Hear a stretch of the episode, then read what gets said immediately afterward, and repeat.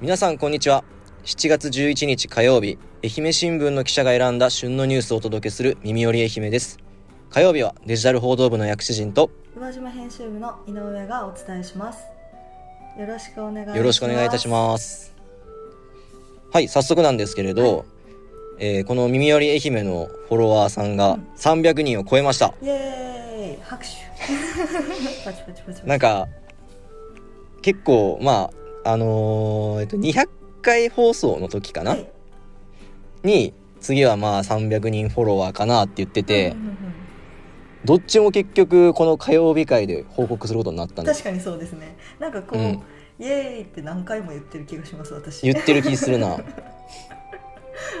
で多分なんですけど、先日の金曜日、はいはい石川さんの代打の時はい。に竹下さんはとデジタル報道部の原田さんの回で、あの愛媛県人は蚊に噛まれやすいっていうような記事を、あの届お届けしてたんですけど、はい。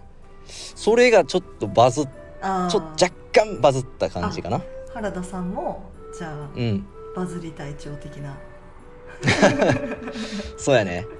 バズり。愛媛県人で、まあ、特に大型の人、うんうん蚊に噛まれやすいですよっていいうう話でしたね。でまあ、うん。それはこう地元愛であれさちょっと疑問に思ったんやけど、はいはい。みんな蚊に噛まれるっていう蚊に？刺される食われる。蚊に？なんかいろいろあるくない？ありますね。え方言ですよねあれね。え方言なんかな？俺は噛まれる派やけど。あ方言だと思いますよ。蚊に噛まれるっていう。広島は？広島も噛まれるかあそうなんや、なはい多分。なんか刺されるとか食われるもあるよね。そうですね。え？うん。でもあの関東圏とかは蚊に刺されるが多いんじゃないですか？っていうかな、うんうん。なんかそういうの見たことあるな。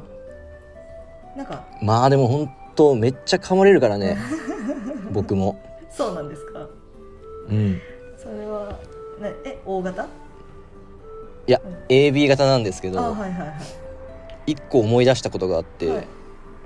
あの高校生の時にうんなんか野外学習か何かではい。山に登っ行ったんですよ、ほうほうほうほで、まあ、夏夏だったんで半袖半ズボンで行くんですけど、体操服で、ううんうんうん。あのー周りに比べて僕だけもうふくらはぎがもうボコボコなんですよ、あそんなに？なんでかっていうと蚊に刺されて。ええでやっばーってみんなに言われて、はいはいはい。俺って変変な体質なんかなって思った記憶が今み蘇ってきた。そうなんですね。でも先輩のとこはあれですよね、愛媛え両親愛媛出身？そうよ、だからやっぱり外,、うんもう完全に。該当してますよね。うん、当てはまってる。うんうんうんうん。だから蚊に噛まれやすい体質。うん、地元愛が関係しているという まあ、あれ聞いてもしかしてね、うんうんうん。あのあー確かにって思った人おるかもしれないあですよねそうですね。確かに刺されやすい噛まれやすいわっていう人も、あそういう原因やったんかっていうのがうん。まあ、明確ななんかあれはないんやけどね、うん。理由とか、うんうんうん。多分みたいな話ですね。まあ、そんなこんなでうん300人フォロワーさん達成ということで。やっぱりそういうちょっと皆さんが興味があるような記事をうん読んでいけそうやね。これからもちょっはと読んでいけたらといいいですね。思います、はい。じゃあ。えーそしたら本日もですね、えー2本ニュースをお届けいたします、はい。西日本豪雨5年鎮魂の日に祈り宇和島吉田で線香花火ナイト災害の記憶をつなごうと全国各地で一斉に線香花火に火を灯すイベントが7月7日の夜にあり愛媛では宇和島市吉田町東小路の吉田伊達広場で行われました。参加者は天の川の形に並べた灯籠のそばで西日本豪雨災害の犠牲者に思いを寄せながら小さな光を見つめました。はい、えー先週のこの火曜日会でもお伝えしたんですけれど、今年で西日本豪雨災害から5年を迎えるということですね、はいそうですね。と愛媛県内では災害関連死を含めて6市町で33人の方が犠牲となりました。今年の7月7日には大洲西予宇和島の3市で式典や献花が営まれました。え夜にあったその線香花火ナイトのイベントはどういった経緯で始まったんでしょうか、はいはいそうですね、えっと、この線香花火ナイトはですね東日本大震災で被災した岩手県で2011年に始まって全国の被災地を中心に広がったイベントです、えー愛媛では豪雨の翌年の2019年からイベントに参加していまして今回は宇和島市の NPO 法人や地元の商工会などで作る実行委員会が主催しました。えー花火や灯籠の種火には岩手県陸前高田市から届いた3.11希望の明かりを使いました。なるほど。その、まあ、今回あの今年のね会場の雰囲気っていうのはどんなものでしたか、そうですね、えー、と会場には、えーと「希望」とかあと「頑張れ吉田」などと復興への願いが書かれた灯籠が約300個天の川の形に並べられていました、えー多くの地元住民や親子連れが参加してまして、えー午後7時半に黙祷をした後線香花火に火をつけてパチパチと燃える様子を静かに見届けていました。えー広場の近くに住んでいて自身も浸水の被害に遭ったという70代の女性はこの光で犠牲になった方々に吉田は徐々に復興しているということが伝われば嬉しいと話していました。シルクの魅力 PR や観光発展に期待。大津で新ビール発表会。貴重な地元産シルクのパウダーを使ったクラフトビール。大津シルクエールの発表会が7月2日。大津市大津の我流醸造でありました。市内の若手養蚕からのトークがありビールを軸にした地場産業や観光の発展を期待し約20人が乾杯しました。はい、えー、とシルクパウダーを使ったビールっていうことですけど、なんか珍しいですよね。こそうですね。はい、えこれはどうやって作ったんですかね、はい。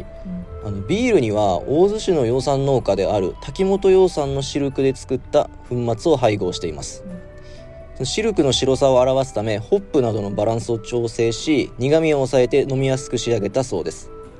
またシルクパウダーによって喉越しが滑らかになっているそうですそして実はですね僕も大洲支局にいる時にうん。シルクパウダーを使ったプリンを食べたことがありまして。へえで食べると本当シルクの優しい滑らかさっていうのを感じれるんですよ。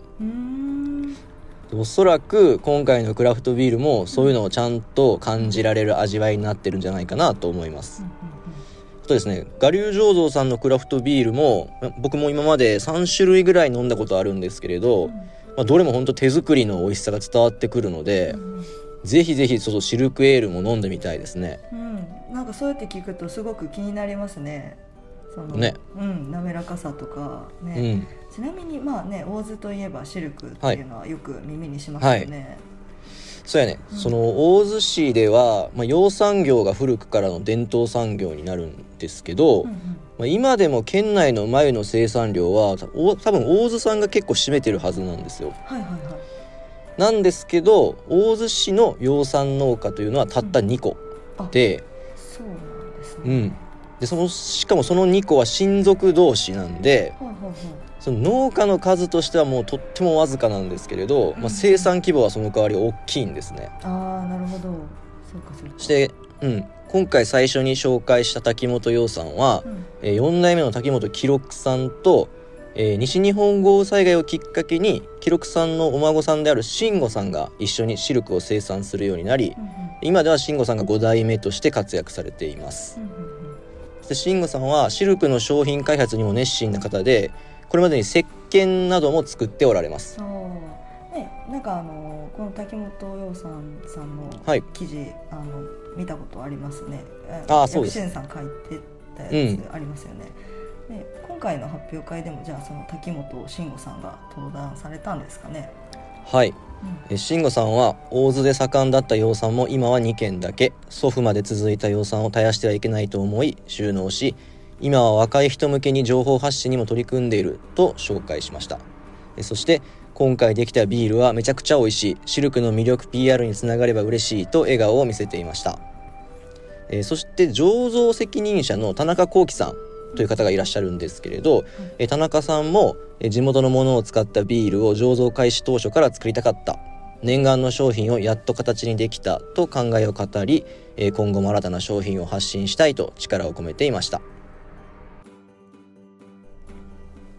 エンディングです。お疲れ様おでした。疲れ様でした。はい、えー、と今週は1週間共通で、えー、角谷さんから「卒論どんなテーマで取り組んだ?」というふうにはい。来てますけれども、はい。卒論覚えてますか？覚えてるも何もね、はい。卒論してないです。卒論書いてない。書いてないですそのそれはなぜなんでしたっけ？えっと僕は松山大学の法学部なんですけど、はい。はい、法学部って、うん。まあ、最終目標というかはいはい。学部としてのあの学部としてその学生に望むのは、あはい。の司法試験を受けるってことなんですよ。うん。うんうんうん。なんで、まあ、司法試験があるはい。の勉強やら準備やらで大変だろうから、卒論免除っていう感じなのよね。だからまあ 書いてないんですよ。書いてない。だけどまあ司法試験も、も受けてないんですよ。う ん何してたんやーっていう。まあちょっとね大学4回生はのらりくらりしたかな。そうなんですね、うん。まあでもね先週ゼミ頑張ったっていう話してましたもんね。だからまあで私は愛大のはい。法文学部の、はい。今はなき総合政策学科とういうん。学科の、さらに経えっ、とね法律コースだったあかな。じゃあ法法学系なんや。そうですそうです。でえそう薬師院さんと同じ刑法ゼミ。へえそうなんえや。薬師院さん刑刑法ゼミですよね、うん。刑訴じゃないですよね。そう刑法ゼミやって、でもあんまりなんか 卒論がなかったかどうかっていうのを覚えてなくおてう。多分いやでも覚えてるのは、うん。自分は卒論書いたんですけど、うん。なんかなかったような気がするんですよ。ああまあ井上が受けてるコースはないけど、まあ書いた。なかった。そうなかったけどちょっと教授うん。が、ちょっと頑張るかみたいなあ感じで。あウェイ系ね。はい。そうそうそう、でやれるんちゃう？みたいな感じでみんなで共通同じ共通テーマで書きました、はいはい。はいどんなものを書いたんですか？そうですねそのテーマは、えー、と愛媛県内で実際にあった、うんあの幼稚園の子どもたちが、まあ、死傷亡くなったり怪我してしまった事故を、うん。どななえー何の事故ですか？それは。あすいません。水難事あ故、あうん、そうそう。川川が増水して、まあ、こう毛が流さ流されてしまった亡くなってしまったっていう、まあ、実際にあった事故をテーマにして、えーとまあ、その当時監督していた、そのえー、と幼稚園の園長だったり、うん。教諭に対して、うん、と業務上過失致死傷が、まあ、適用されるかどうかとか、はいはい。うん、っていうのを、まあ、研究しましうた。うん。ーん。あのそれは実際にその事故が、まあ、はい。裁判なりなんなりがもう全部終わってからのこと？うん、そうですね。全然もう、あのだいぶ時間が経ってたのうでん、まあ、あの全て終わってた。あの、まあ、自分たちはそれを資料として読んだっていう感じはいはいはい。なんですけど、うんまあ、もちろん新聞報道もされてましたし、で実際はまあ園長が、うん。えーっと罰金刑で、うん。教諭2人は、えー無罪だったんですけど、まあそれをこうまあ元に、うーんとまあ裁判ね裁判官がどういう判断をしたんかっていうのも考えながら、うん。まあそのなんていうんですかねまあじゃあ園長先生現場に来てたかどうかとか、うーんと管理監督責任があるかどうかとか、うん。っていうのもあったしあと、まあ、川の水うがん。増水してしまったことが、まあ、事故の大きな要因なんですけど、うん。その増水の、まあ、予見？なんだったっけ？予見って、まあそのふ増水するっていうふうにうん、あらかじめ予想できたかどうかっていうところが争点やったと。そうそうそうそうそうですうんそうです、予見可能性が争点でまあそのじゃあまあ大体あれですよね。仮説を立てて、こうそれに対する判例とか同じような判例とかを用い調べて。て、そうそうそうそうやるから、まああのまあ、まずは3人全員にうん。業務上過失致死傷罪が適用できるんじゃないかっていう仮説あ仮説のもと、うんいろんな判例を調べたり、はいはいはい。法律書を読み込んだりして、なんとか完成させた気がします。うんへー。それは全部一人で？はい。うん、と最初はそのグループでやろうっていう話だったんですけど、うん。結局提出したのは一人で一人ずつでしたね、まあ、みんなでその実際の事故現場にうん。行って、うなんや。フィールドワークし,、うん、してみたりしましたおねー、うん、それってやっぱり、り一人一人さやっぱ結論違うの。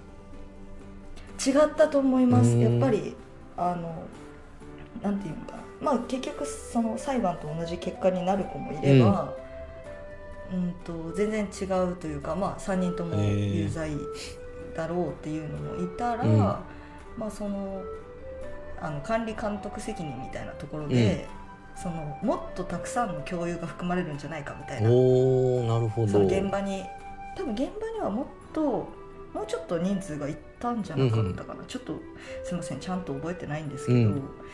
そういうなるほど。